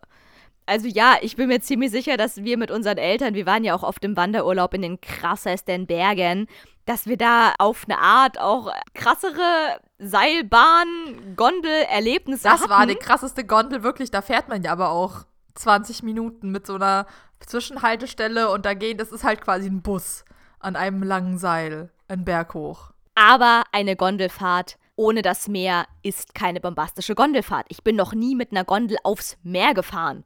So, was brauche ich denn Berge, wenn ich das Meer haben kann? So, das heißt, ich bin extra sogar noch ein Stückchen, ähm, ich habe hier meinen Score vernachlässigt, meinen 35.000 Schritte-Score vernachlässigt, bin extra ein Stückchen mit der U-Bahn gefahren, um dann noch rechtzeitig anzukommen. bin dann auf den Berg hochgewetzt. Diesmal komplett die andere Route. Man muss einfach nämlich komplett von der anderen Seite auf den Berg hoch. Hätte mir das mal jemand gesagt am Anfang. Nun ja, egal. Und dann bin ich da oben angekommen. Tadadada! Wie der Heilige Gral hat sich mir diese Station eröffnet, wo man sich Tickets kaufen konnte für den Teleferic del Porto oder so ähnlich hieß das Teil. Und dann habe ich mich da auch schön angestellt und habe mich dann in eine lange Schlange eingereiht, denn man musste da wirklich fast eine halbe Stunde anstehen, um dann in dieses Gondelfiech einsteigen zu dürfen. Aber es war super lustig, weil ich stand da alleine und vor und hinter mir waren lauter deutsche, österreichische und französische Touris und Touristinnen und ich konnte die alle mega geil belauschen und es war super lustig, worüber die alle so geredet haben. Am lustigsten fand ich natürlich wie immer die französische Familie vor mir, weil französische Familien sind irgendwie immer cool. Ich weiß auch nicht wieso, aber irgendwie mag ich französische Familien. Und vielleicht, weil es auch irgendwie einfach für mich jedes Mal aufs Neue bemerkenswert, faszinierend und erstaunlich ist, wenn ich ein kleines Kind einfach ja. die schönste Sprache, die es auf diesem Planeten gibt, ah, fließend sprechen höre. Debatable. Naja, die schönste Sprache. Also für mich nicht. Äh, ja, bei Französisch geht mir das auch so. Und tatsächlich, wenn ich das live erlebe, British English. So an Amerikanisch, das habe ich mir, da habe ich mich schon sehr dran gewöhnt, weil ich ja in meiner Bubble auf Instagram und so sehr viele ähm, Menschen mit Kindern habe, die Amerikaner sind. Aber so British English ist, ist einfach sehr, sehr cute. Und Französisch ist auch wahnsinnig faszinierend. Ja, also wie gesagt, für mich, für meine ganz Ich-Botschaft hier, meine, meine eigene Perspektive, meine Meinung, ist Französisch wirklich die schönste Sprache der Welt. Es waren auch, Schatzi, übrigens, oh, das kann ich auch noch kurz, kurz einschieben. Es waren in Barcelona um diesen Zeitraum, waren super viele deutsche, französische und niederländische Touris unterwegs. Frag mich nicht wieso, aber es war so. Okay. Und ich gebe ich geb offen und ehrlich zu, ich habe voll oft Französisch gesprochen, wenn ich irgendwo war. Ich habe intuitiv so getan, als wäre ich Französin. Ich weiß nicht wieso, aber wenn ich irgendwo rein bin, dann habe ich manchmal einfach halt erstmal so Französisch irgendwie gesprochen. Die drei, die drei Sätze, die ich sagen musste, bis wir dann eh auf Englisch geswitcht sind, weil man mich nicht verstanden hat oder so. Aber ich habe mich selten als Deutsche geoutet. Und das vielleicht gar nicht mal so, weil ich mich jetzt nicht als Deutsche zu erkennen geben wollte, weil es mir super peinlich ist, Deutsche zu sein, sondern weil ich es einfach viel cooler fand, da ich da ja eh anonym alleinreisend unterwegs war, einfach Französin zu sein. Ich war eine Französin in Barcelona. Das, ja, fühle ich nicht. Ich habe das einfach intuitiv aufgenommen. Ich meine, ich war da eh alleine. Ich hatte niemanden, mit dem ich in meiner Muttersprache hätten reden können. Hast du dann auch französische Selbstgespräche geführt oder was? Nee, aber ich habe mich dann immer, wenn ich so woanders Französisch gehört habe, wenn da wieder so eine französische Reisegruppe war, dann habe ich mich mit denen verbunden gefühlt. Weil, wie gesagt, es gab niemanden, mit dem ich in meiner Muttersprache rede, hätte reden können. Also die zweite Sprache, die mir am allernächsten liegt, ist ja mal wohl ganz klar Französisch. Und da ja sonst eigentlich das meiste um mich nur Katalanisch und Spanisch und dann halt auch noch Englisch war im Zweifelsfall, habe ich einfach, einfach angefangen, Französisch wow. zu sprechen. Französische Komplexe hier. Ja, ich habe dann halt voll oft so Merci gesagt und so, wenn ich dann wo was gekriegt habe. Ich habe nicht Thank you gesagt oder Danke, ich habe Merci gesagt. Wow. Ja, okay, gut. Ich merke schon, du bist äh, absolut begeistert. Ja, aber kann ich ja mal als Tipp rausgeben, Leute. Wenn ihr mal in einer anderen Stadt seid, wo eh nicht eure Muttersprache gesprochen wird, dann könnt ihr wirklich easy einfach mal eure Nationalität ändern.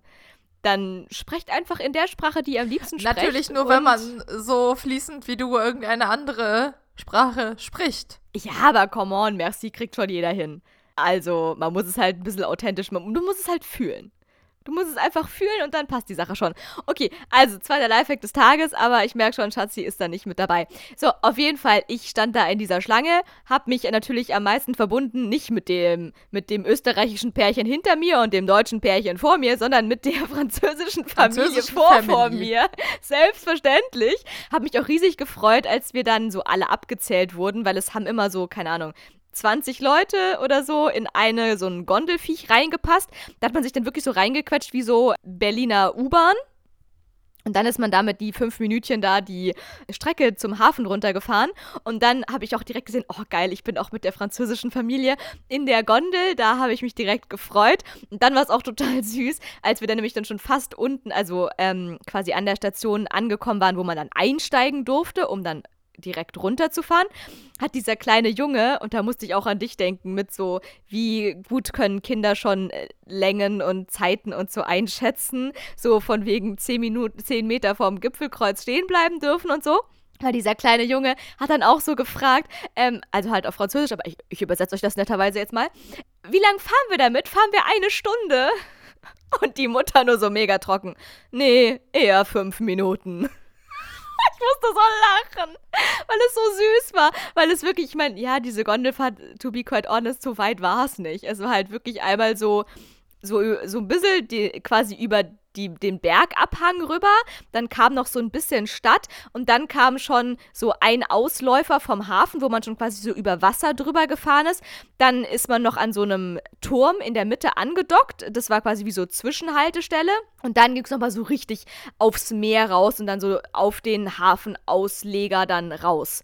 Und dort ist man dann oben gelandet und dann musste man mit so einem fetten Fahrstuhl nach unten fahren und dann standst du halt einfach direkt am Hafen also halb auf dem Meer. So, das waren wirklich nur fünf Minuten. Und, ich, und dann hat man auch von dort aus gesehen, dass das nicht so lange geht. Ähm, also von der Anfangsstation. Und trotzdem fand ich so cute, wie der Junge einfach so fragt, äh, ist das die noch? Wir fahren doch eine Stunde, oder? Und die Mutter nur so, nee, fünf Minuten. Nee. Die war doch total trocken. Der Arme. Ja, so voll alle, alle Seifenblasen einmal zerplatzt. Man hätte sagen können, nee, nicht ganz so lange. Bisschen kürzer. Und dann du, ob weiß der Junge, wie lange eine Stunde geht oder wie lang fünf Minuten sind. Das ist ja eh wurscht. Ja, aber sie war da wirklich knallhart. Aber gut, das ist die französische realistische Erziehung. Meine Güte. Auf jeden Fall äh, haben wir uns dann tatsächlich da irgendwie, als wir dann, als unsere Gondel dann ankam, du musst halt immer warten. Da fährt halt nur eine einzige Gondel. Hin und zurück hin und zurück. Und das jeweils halt immer fünf Minuten. Das heißt, es dauert halt auch. Und du kannst auch auf der anderen Seite einsteigen und dann fährst du halt mit der anderen Gondel dann zurück äh, zum Berg, wenn du unbedingt auf den Berg hoch willst. Aber wer macht denn sowas? Ja, niemand. Wer macht niemand. denn sowas? Wer werde mit der Gondel auf den Berg, wenn man vom Berg eigentlich runter will? Naja, auf jeden Fall irgendwann, 30 Jahre später, kam dann unsere Gondel endlich an. Und dann bin ich doch direkt eingestiegen, habe mich direkt neben die französische Familie gestellt, natürlich, na klar, und stand wirklich ganz vorne. Ich habe wirklich direkt rausgucken können, nach unten, nach vorne, aufs Meer, die komplette Aussicht. Und es war einfach wirklich geil. Es waren die schönsten fünf Minuten meines Lebens, Schatzi. Okay, das ist vielleicht ein bisschen übertrieben. Das ist ein bisschen hart. Es hat richtig Spaß gemacht. Es war richtig cool und es hat sich wirklich jeder Cent und jeder Schweißtropfen, den ich dafür investiert habe, und es waren einige, hat sich absolut gelohnt. Das Einzige, was ich mich nicht getraut habe, es gibt absolut kein Beweisbild oder geschweige denn Video von dieser eine stündigen Gondelfahrt. War die denn offen? Jein. Nee, die war nicht offen. Also die war vom Style her, sah die so ein bisschen aus wie so diese Trams, die es in Lissabon gibt. So eine Kabine, aber halt hängend und nicht fahrend. Aber so ungefähr war der Style. Und tatsächlich war vorne das Fenster auf. Also wo ich auch dachte, ey, wenn jemand ganz lebensmüde wäre, man hätte da rauskraxeln und runterspringen können. Hätte ein menschlicher Körper locker durchgepasst. Ja, sorry, aber dann wäre das halt so. Also du musst ja in jeder Gondel irgendwie ein Fenster öffnen können und du kannst die Türen auch, glaube ich, immer not öffnen, wenn du das wollen würdest. Das ist zwar nicht vorgesehen, aber ja, also man konnte jetzt nicht aus Versehen rausfallen. Man hätte sich da schon anstrengen müssen, um da durchzuklettern. Aber man hätte, wenn man wenn man es wollte, hätte man es gemacht. Aber ist natürlich nicht zu empfehlen. Und dieses Fenster, und ich stand auch direkt da daneben, war schon halt offen. Und ich gebe es offen und ehrlich zu, ich habe ja wirklich keine Hochangst. Ich mag Höhe ja sogar.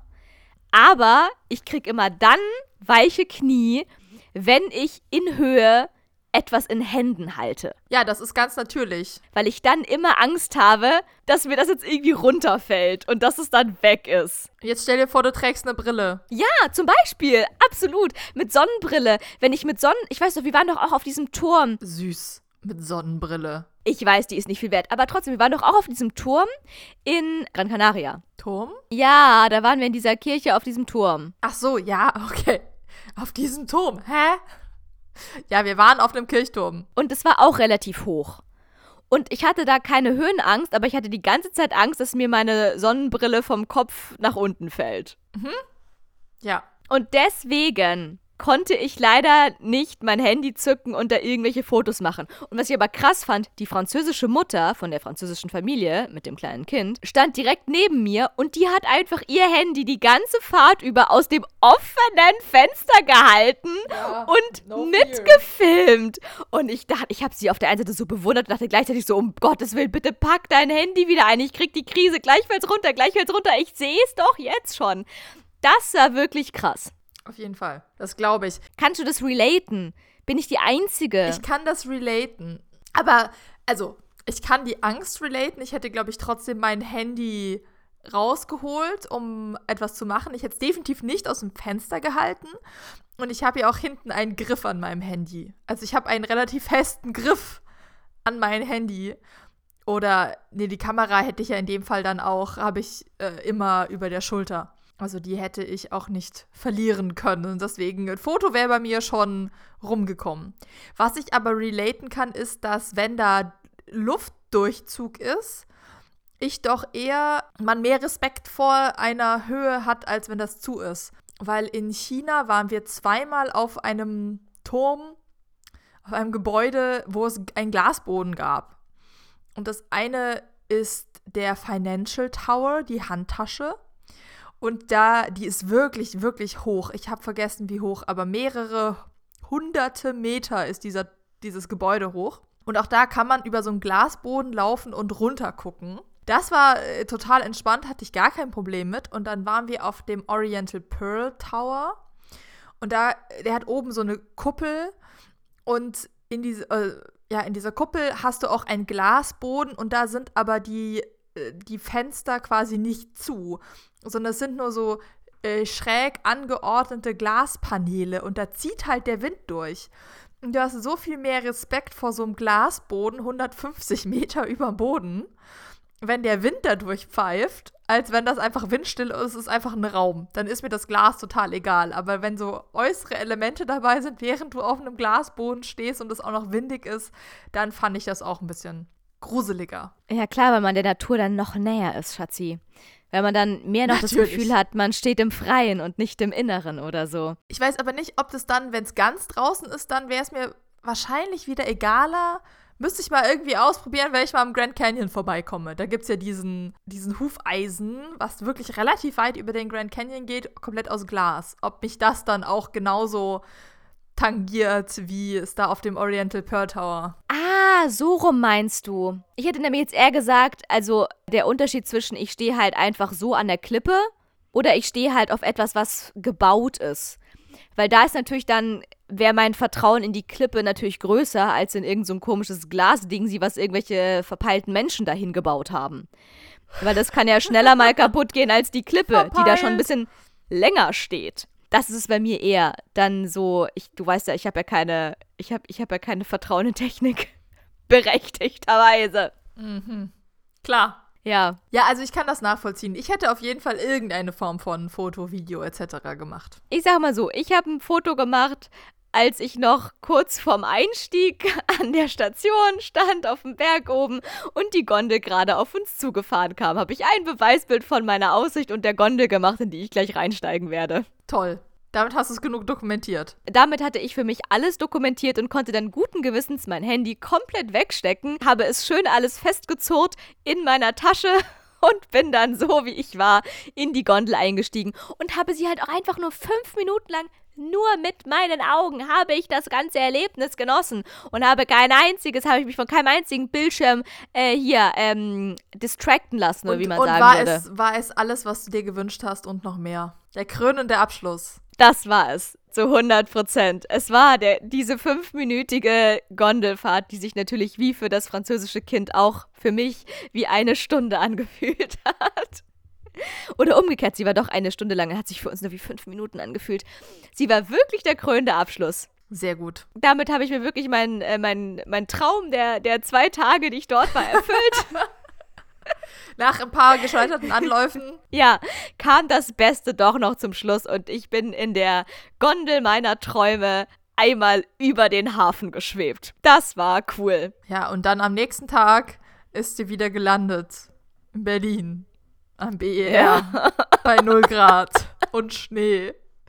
Darüber möchte ich gar nicht reden. Habe ich das letzte Mal schon gesagt, dass ich glaube, dass es wirklich ein Nachteil ist, so im Januar, so nach Weihnachten wegzufahren oder allgemein, wenn es bei uns so richtig kalt und winterig ist, weil dann der Schock, wieder zurückzukommen, viel schlimmer ist. Weißt du, wenn man das so mit Herbst und dann nimmt man das mit und dann ist es halt eklig draußen und meine Güte. Und dann fährt man zwei Wochen irgendwo ins Warme, in die Karibik und dann kommt man zurück und muss sich quasi wieder akklimatisieren an das beschissene Wetter. Mm, ja, das hast du nicht gesagt, das hast du mir nur geschrieben.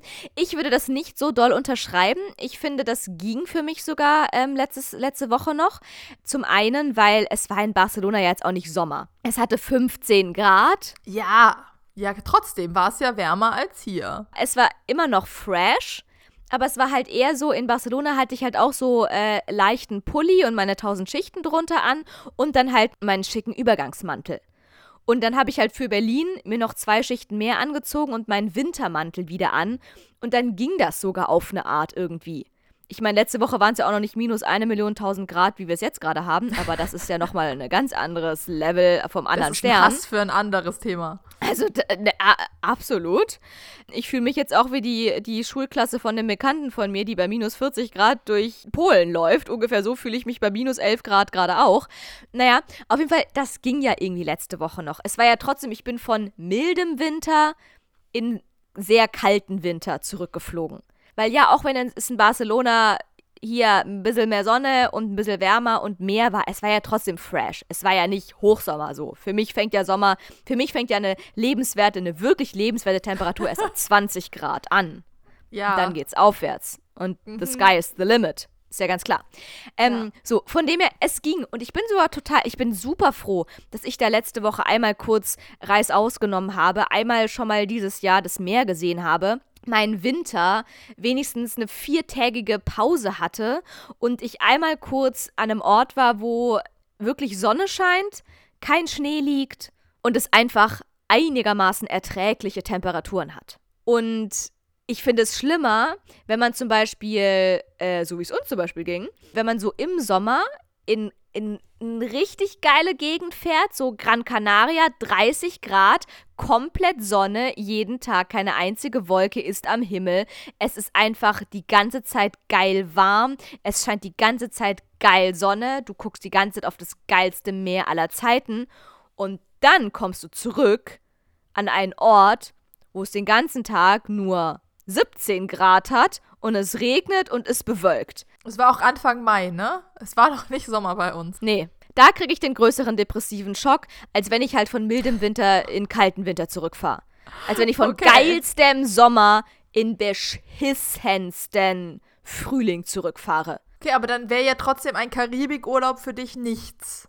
Weil da würdest du ja von 30 Grad Blue Sky Stand Sandstrand galore kommen und dann würdest du wieder nach Berlin kommen im Winter. Ja, das müsste ich ausprobieren. müsste ich ausprobieren. Jetzt klingt so ein Karibikurlaub eigentlich ganz verlockend. Ja, du würdest nicht Nein sagen, wenn es sich präsentieren würde, auch wenn die Depression danach größer sein könnte. Ich höre mich nicht Nein sagen, so sieht's aus. Aber ich meine, so ging es mir auf der Rückreise von Barcelona auch. Da stand ich mal ganz kurz, bevor ich vom Hotel eine Minute bevor ich aus dem Hotel auschecken musste, habe ich mir noch mal eine kleine Gedenkminute auf der Beautiful Rooftop Bar gegönnt und habe da so einmal noch mal kurz äh, aufs Meer geguckt und da dachte ich mir, das, was ich mir jedes Mal denke, wenn ich am Ende vom Urlaub bin, ich fahre nie mehr in Urlaub, weil es ist immer total scheiße, wenn man dann wieder abreisen muss. Ja, ich, wo war das? Auf Gran Canaria war das doch. Wo du so voll Depri am letzten Tag. So, und du, und du gucktest mich so an mit diesem, bist du gar nicht melancholisch? Ich so, nö, ich mag mein Leben. Es ist jetzt auch okay, wenn, also ich würde jetzt auch länger bleiben, aber es ist auch voll okay, wenn der Urlaub vorbei ist. Und du warst so richtig unausstehlich melancholisch. Ich habe mich selber unausstehlich gefühlt. Das weiß ich bis heute. Oh Gott, ich weiß noch, wie ich da am Meer stand. Oh mein Gott, ich hätte heulen können. Das war richtig schlimm. Und da habe ich mich verflucht dafür. Ich verfluche mich jedes Mal dafür, am Ende eines Urlaubs diesen Urlaub gemacht zu haben, weil ich jedes Mal denke, tu, warum tust du dir das immer wieder an? Dieses nach Hause fahren müssen. nach dem Urlaub. es ist so schlimm. Ich werde nie wieder in Urlaub fahren. Das habe ich mir natürlich jetzt auch ganz kurz auf der Rooftop-Bar in ähm, Barcelona gedacht. Ich sag mal so. Wir sehen uns im August in Eckernförde. Ich, ja, das sowieso. Und falls mir dazwischen jemand mit mir spontan in die Karibik fliegen will, ich wäre am Start. Ich glaube auch.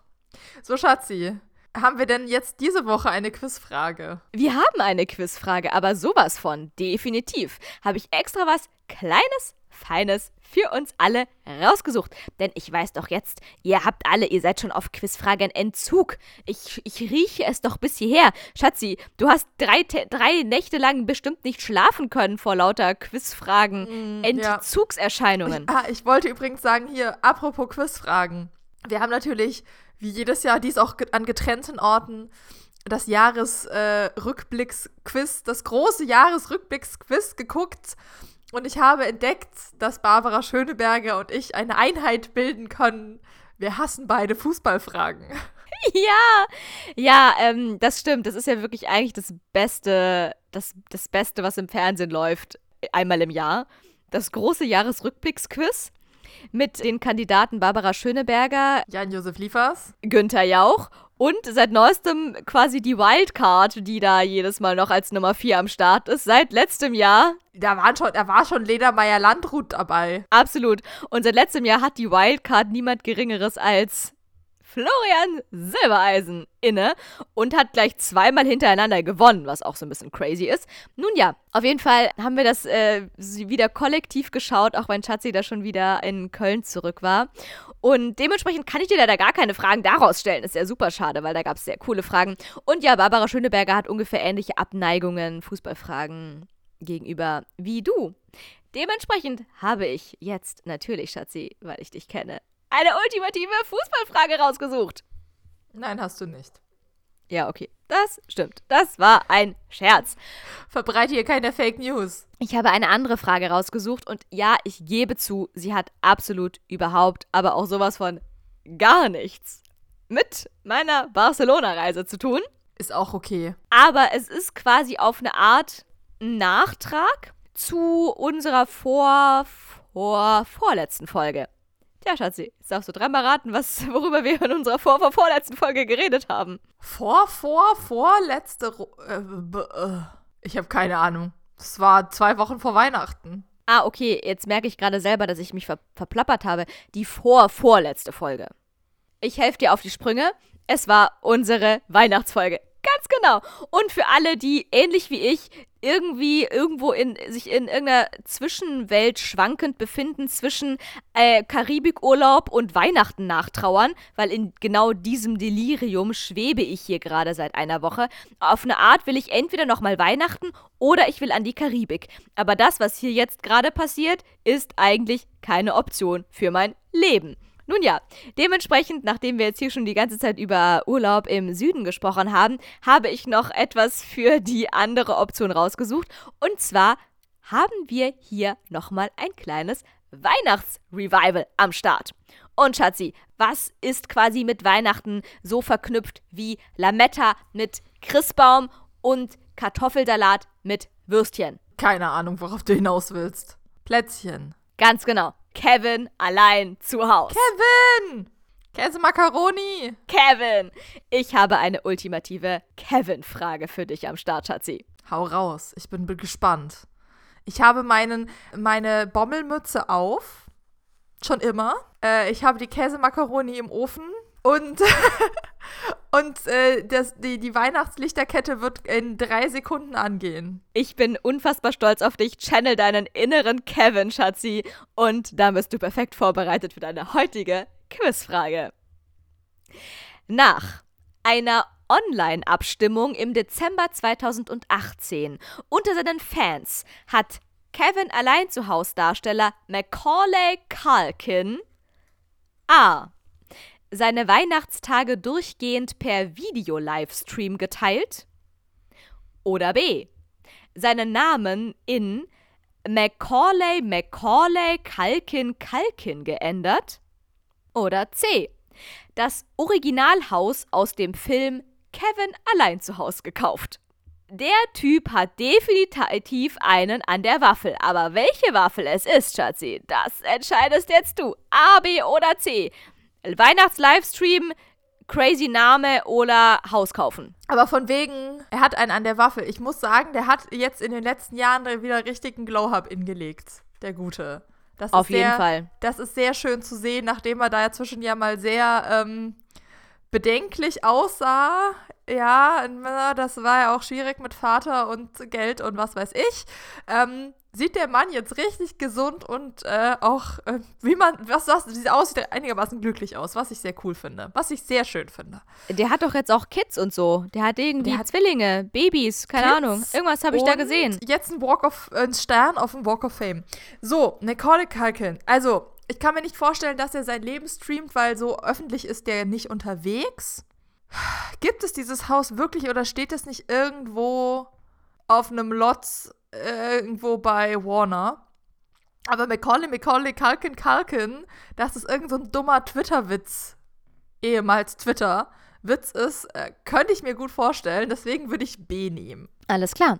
Schatzi entscheidet sich nach äußerst äh, kurzem Abwägen, kurz und knackigem Abwägen für Antwortmöglichkeit Nummer B, nämlich dass der gute Mann sich in Macaulay Macaulay Kalkin Kalkin umbenannt hat. Ja? Tja, Schatzi, ob du wirklich richtig liegst, erfährst du, wenn ich hier etwas vorliese.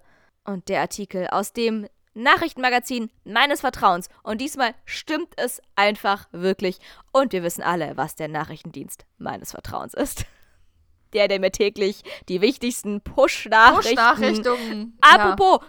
Franz Beckenbauer ist gestorben. Du, ohne dieses Nachrichtenmagazin. Oh, das wusste ich noch nicht. Hätte. Was? Schatzi, die Nachrichten kamen schon gestern Abend. Ich konsumiere keine Nachrichten. Ja, also äh, ganz kurz, äh, ganz kurz hier mal, Schatzi, wir fürs Protokoll, wir nehmen hier auf am 9.01.2024, es ist 21.18 Uhr und äh, genau gestern, wahrscheinlich ziemlich genau gestern um diese Uhrzeit, hat mir das Nachrichtenmagazin meines Vertrauens eine ultimative Push-Nachricht auf mein Handy geschickt, dass Franz the Beckenbauer gestorben ist. So, für alle, die es bis heute nicht mitbekommen haben, jetzt kleiner Service, ähm, Zwischenmeldung, hier Eilmeldung von mir, da einmal kurz rein, jetzt wisst ihr auch Bescheid. So, aber jetzt etwas viel Wichtigeres, was ich euch auch noch mitzuteilen habe, lautet folgendermaßen. Vornamenaktion. Gestatten? Macaulay, Macaulay, Kalkin, Kalkin. Und das soll man aussprechen können? Falls Sie mit Ihrem Namen hadern, machen Sie es doch wie Kevin allein zu Hause Star Macaulay Kalkin. Er stellte seinen zweiten Vornamen online zur Wahl. Zehntausende nahmen teil. Das Ergebnis klingt ziemlich irre. Fürs Protokoll, der Artikel ist vom 28.12.2018. Vielleicht zunächst eine grundsätzliche Bemerkung vorab. Macaulay Culkin, in Klammern ja, der aus dem Kevin allein zu Haus Film, ist ein Freund von Ironie und doppelbödigem Humor. Es ist also zumindest nicht unwahrscheinlich, dass sich auch hinter seiner jüngsten Aktion in erster Linie Quatsch verbirgt. Ziemlich irrwitziger Quatsch. Kalkin, der erst im März mit einer Gaga-Kommentierung der Oscar-Gala Aufsehen erregt hatte, keine Ahnung, 2018, Who, stellte kürzlich seinen Vornamen zur Wahl. Genauer gesagt, auf Twitter, damals Twitter, heute XYZ, jetzt an die Wand gefahren von Elon. Oder das, ganz genau forderte er seine Follower dazu auf, Vorschläge für einen neuen zweiten Vornamen zu machen. Der lautete bislang Carson, soll Kalken zufolge aber im neuen Jahr ausgetauscht werden. So lockte der Schauspieler zehntausende Nutzer auf seine Website Bunny Ears, wo er seither über den Zwischenstand der Abstimmung informierte. An Weihnachten, so behauptet es jedenfalls Kalken, endete das Voting mit einem klaren Ergebnis. Exakt 60.990 Teilnehmer wollen, dass Macaulay Culkin künftig seinen Vor- und Zunamen auch als zweiten Vornamen verwendet. Verwirrt? kein Wunder. Ah, dann liest du es aber falsch vor oder haben wir es falsch vorgelesen? Wann ist es? Macaulay, Macaulay Culkin, Culkin. Ja, sorry. Jetzt kommt ja gleich die Auflösung. Der vollständige Name des einstigen Kinderstars würde dann folgendermaßen lauten: Macaulay, Macaulay Culkin, Culkin. Es Okay, ist keine ja. Schande, dieses Wortgetüm nicht korrekt und ohne spontanes Kichern aussprechen zu können. In Klammern findet jedenfalls der Autor dieses Textes. Ich füge hinzu, dieser Autor dieses Textes fühlt sich wohl, glaube ich, wahnsinnig lustig dabei. So, jetzt kommt noch viel witziger. Damit sind einige hochgehandelte Kandidaten gescheitert. Eine Auswahl. The Mac Rip is back. 14.558 Stimmen. Kieran, was ja irgendwie voll normal ist noch, Kieran, 13.559 Stimmen. Oder Shark Week, whatever that means, 7.515 Stimmen. Ebenfalls nicht durchgesetzt hat sich mit 9.644 Stimmen der Vorschlag Publicity Stunt, frei übersetzt Werbegag, wobei der möglicherweise am treffendsten wäre. Aber Macaulay, Macaulay Culkin, Culkin ist definitiv die amüsantere Wahl. Und wenn sie nicht gestorben sind, dann leben sie noch heute. Das ist ja wie, dass sie irgendwo in Kanada haben das Volk abstimmen lassen, wie sie ihr neues Küstenwachenboot benennen. Und sie ist, glaube ich, Boaty McBoatface oder sowas draus geworden. Weil die Leute halt bescheuerte Namen abgestimmt haben. Genauso wie in, in England. Und die haben nicht so viele äh, Schneepflüge. Aber die Schneepflüge, die sie haben, die kannst du online tracken und die haben Namen und auch da wird stimmen die Kreise darüber ab, wie die heißen und da sind auch die bescheuertsten Namen dabei. Weil wir wissen ja, die, die menschliche Schwarmintelligenz kann sich sehr leicht auf den dümmsten kleinsa- kleinen gemeinsamen Nenner eignen. Ich liebe alles daran. Das dachte ich mir schon. Ja, Leute, in diesem Sinne, falls ihr das nächste Mal Macaulay, Macaulay, Kalkin, Kalkin irgendwo auf der Straße treffen solltet, dann wisst ihr jetzt auf jeden Fall, wie ihr ihn korrekt ansprechen müsst. Jo, ansonsten, ich glaube, ich mache das auch mal mit meinem zweiten Namen. Mein zweiter, also generell, mein kompletter Name ist ja completely langweilig. Vielleicht mache ich das einfach auch mal und lass mal meine Instagram-Community abstimmen, wie ich mich sonst noch so nennen könnte. Bitte nicht. Aber Schatzi, jetzt bevor du in deinen äh, 30-sekündigen, nicht mehr endenden Endmonolog verfällst, musst du noch ganz kurz sagen, wie viel Kochlöffel du jetzt Barcelona gibst. Oh mein Gott, Schatzi, Kurz, gut, dass ich kurz. dich habe. Das hätte ich ja Kurz. komplett vergessen. Also, ich gebe Barcelona 8 von 10 Kochlöffeln, Okay. weil ich noch zwei Kochlöffel offen lassen möchte für meine Wiederkehrung, sagt man das so? Für meine, äh, für meinen erneuten Besuch im Sommer. Okay. Weil insgesamt, insgesamt waren es halt einfach noch 15 Grad zu kalt, damit ich mehr als neun Kochlöffel geben kann. Das nächste Mal dann noch Valencia oder so. Die hatten jetzt 30 Grad die ganze Zeit. Ja, okay, gut. Wenn es da dann billige Flüge hingibt, dann. Okay, nächstes Neujahr. Nächstes Neujahr Valencia. Gedealt, wollte ich schon sagen. Gebongt. Bitte? Deal. Okay, nee, ja. Deal gebongt. Wir werden Du sehen. bist herzlich eingeladen mitzufliegen. Gut, hast ja jetzt Zeit, dir, dir Gedanken drüber zu machen. Jo, also in diesem Sinne, 8 von 10 Kochlöffeln für Barcelona. Ein bisschen Luft Sehr nach gut. oben ist noch. Und ansonsten, Leute, ich gehe mir jetzt neue Namen für mich ausdenken und bereite schon mal eine kleine Abstimmung vor. Und dann werde ich euch nächste Woche berichten, wie es so läuft. Und ansonsten, ja, happy, happy Frieren, sage ich dazu nur. Leute, zieht euch warm an, packt euch ein paar Taschenwärmer, die guten alten Taschenwärmer, die, die man hier so knicken muss, dann werden die warm und dann könnt ihr sie zu Hause wieder so weich kochen. Das macht doch auch voll Spaß.